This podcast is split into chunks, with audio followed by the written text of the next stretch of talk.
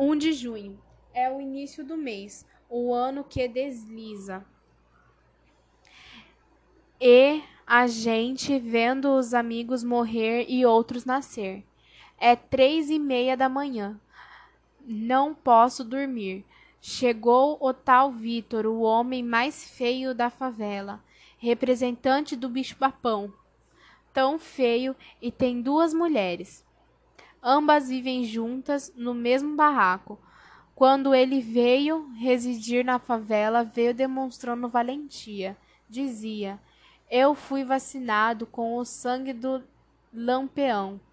Dia 1 de janeiro de 1958, ele disse-me que ia quebrar minha cara, mas eu lhe ensinei que A é A e B é B. Ele é de ferro e eu sou de aço.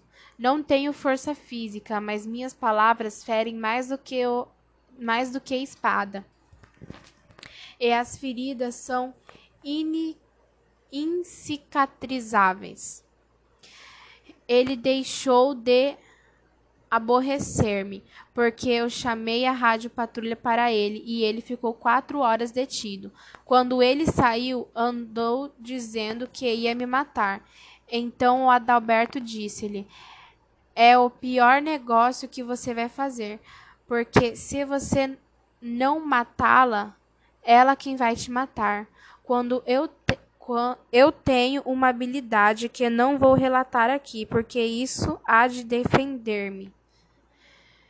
Quem vive na favela deve procurar isolar-se, viver só. O Vitor está tocando o rádio.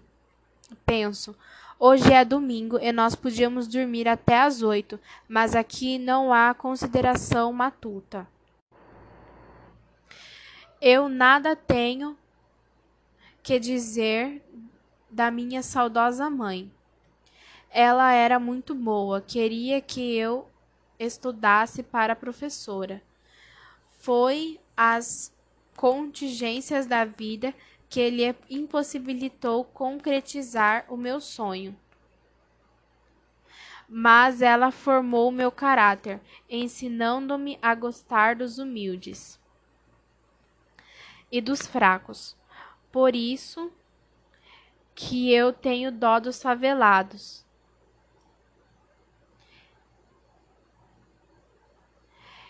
Que aqui tem pessoas dignas de desprezo, pessoas de espírito perverso. Esta noite a dona Amélia e o seu companheiro brigaram. Ela disse-lhe que está com ela. Ele disse-lhe que está com ela por causa do dinheiro que ela dá. Só se ouvia a voz da dona Amélia que demonstrava prazer na polêmica. Ela teve vários filhos, distribuiu todos. Tem dois filhos moços que ela não os quer em casa. Prefere os filhos que prefere os homens. O homem entra pela porrada, o filho é raiz do coração. É quatro horas. Já fiz o almoço. Hoje foi almoço. Tinha arroz, feijão, repolho e linguiça. Quando eu faço quatro pratos, penso que sou alguém. Quando vejo meus filhos comendo arroz e feijão, ou alimento que não está ao alcance dos favelados, fico sorrindo à toa como se eu estivesse assistindo um espetáculo deslumbrante. Lavei as roupas e o barracão. Agora vou ler e escrever. Vejo os jovens jogando bola e eles correm pelo campo demonstrando energia. Penso, se eles tomassem leite puro e comessem carne,